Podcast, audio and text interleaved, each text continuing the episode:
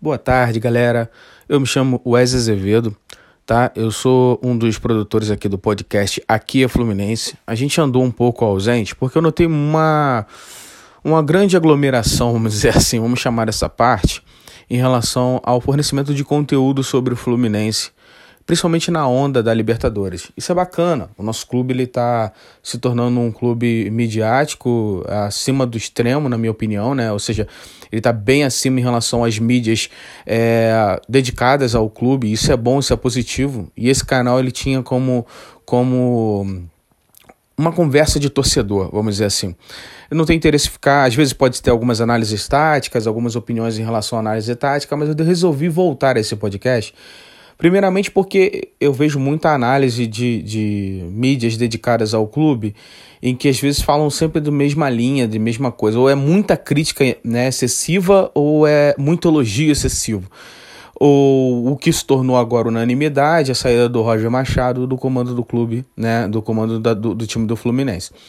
A entrada de Marcão é uma entrada caseira, e o único ponto de atenção em relação a essa entrada, e eu já vou começar esse podcast falando sobre isso, é a escolha do Marcão. É, o Marcão, devido aos últimos trabalhos, é, ele credencia, mas na minha visão não é isso que está. Porque assim, é, por que, que o Mário não fez uma entrevista coletiva, né, esclarecendo o motivo da decisão pelo Marcão? Da dispensa do Roger e da decisão pelo Marcão. É, essa que é a minha dúvida. O Marcão é, é, é um, é um oficial, é um permanente, mas sem, sem apresentação, sabe? Na minha opinião, é mais uma tentativa desesperada de tentar reorganizar o clube e assumir que perdeu praticamente um ano no mês de agosto. Perdemos um ano, na verdade. O Marcon ele não vai implementar um trabalho, ele vai tentar corrigir o curso de um trabalho. E das duas primeiras vezes que ele entrou, né, na primeira ele, tinha, ele só retornou ao esquema do, do Fernando Diniz, o que o time já estava acostumado a jogar, o que o Oswaldo não teve acessibilidade, e eu nem conto a passagem do Oswaldo. E no segundo momento ele pegou um time do Odair completamente organizado, né? E deu alguns ajustes que fez com que nosso ataque crescesse e a gente tivesse mais resultados com o Marcão. Só que agora ele pega uma terra arrasada, sem ideias, a nossa zaga, que era sólida, ela praticamente não é mais sólida, né? A gente vem sofrendo um volume muito grande de gols. Inclusive, aquela jogadinha de lançada no meio da nossa área é um Deus nos acuda. O Roger não conseguiu corrigir aquela jogada. A queda de produção do Lucas Claro é, pô, é absurda. O Manuel, por vezes, quando entra, tem falhado demais. O Nino veio é, não sei se pela, pelo ambiente do time, pela pressão que estava e pela zaga como vinha jogando, também tem tido uma queda, mas nem credencio isso. Mas em si, a queda absurda, e que na verdade ainda não mostrou nada que veio, que é o do Samuel Xavier. Samuel Xavier não mostrou ainda por que veio. Numa boa, é, é um atleta bacana, mas ele não tem nenhuma, é, nenhuma evolução ofensiva. E o que era antes elogiado, que era uma das grandes falhas do Calegari, que era na parte defensiva, o Salma Xavier não está mais entregando. O Egídio eu não vou comentar. Uns dizem que é mal necessário, por conta das, do grande volume de assistências que ele tem no ano, mas em compensação, nas últimas partidas, chega a errar 17 cruzamentos dos 17 que tentou. Então, assim, é, eu não tenho mais uma opinião sobre Egídio. Na minha opinião, se você quer arriscar, você vai para o menino da base, dar uma oportunidade, uma segurança para ele.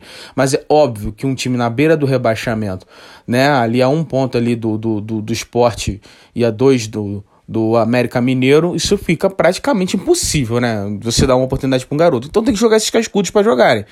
E aí virou dura a pena da formação do elenco, muito pautada e apoiada por esse garoto, esse Roger Machado, que para mim foi uma não foi uma grande decepção porque pô, posso te dizer que pelo meu sentimento nas redes sociais era era grande volume de reclamações quando ele foi contratado. É que a torcida do Fluminense é uma torcida diferenciada. Ela dá a oportunidade do cara trabalhar, mas é fato que a gente não viu o time do Fluminense jogar bem esse ano.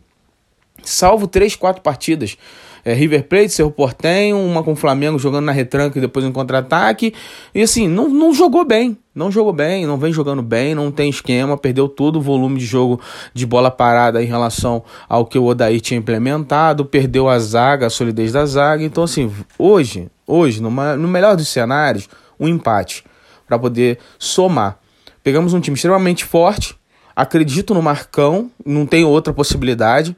Eu preferia, na minha opinião, o Dorival seria o melhor, mas eu acho que está sendo guardado na manga é, por uma eventual, uma eventual sequência de maus resultados do Marcão. Eles vão ter que correr para um técnico mais experiente. E eu acho que aí foi o equívoco, porque quando você vai correr para um técnico mais experiente, se ele não performar, você queimou o seu cartucho caseiro, sabe? E é aí que vai virar o perigo. É aí que eu tenho medo da zona de rebaixamento, tá? Bem, fica aqui minhas considerações nesse podcast curtinho. A minha ideia é trocar uma ideia com vocês de forma curta após os jogos. Se tiver né, alguma coisa a se, a se falar, a se considerar sem exceção de linguiça antes dos jogos, eu vou falar. E eu espero que vocês entendam que eu sou sem filtro. Não quero ofender ninguém, mas simplesmente quero mostrar a minha visão sobre o Fluminense. Fique à vontade nas redes sociais. Meu nome é Wesley Azevedo ou Wesley AZ está lá no Twitter, é só me procurar, me procurar no Instagram e a gente troca uma ideia. Se você quiser também fazer uma parceria para que a gente possa debater e fazer uma mesa redonda, eu posso combinar, eu estou pensando em combinar uma vez por mês uma mesa redonda em relação ao Fluminense e ao que a gente passa do Fluminense. Bem, eu sou Wesley Azevedo, eu sou um historiador em formação, sou um torcedor apaixonado pelo Fluminense, assim como muitos outros que hoje cobrem o clube e que gostam de dar suas opiniões. E se tiver alguém interessado em trocar essas ideias, a gente está aí junto para a gente seguir o caminho do melhor para o Fluminense. Um abraço, esse é o canal Aqui é Fluminense.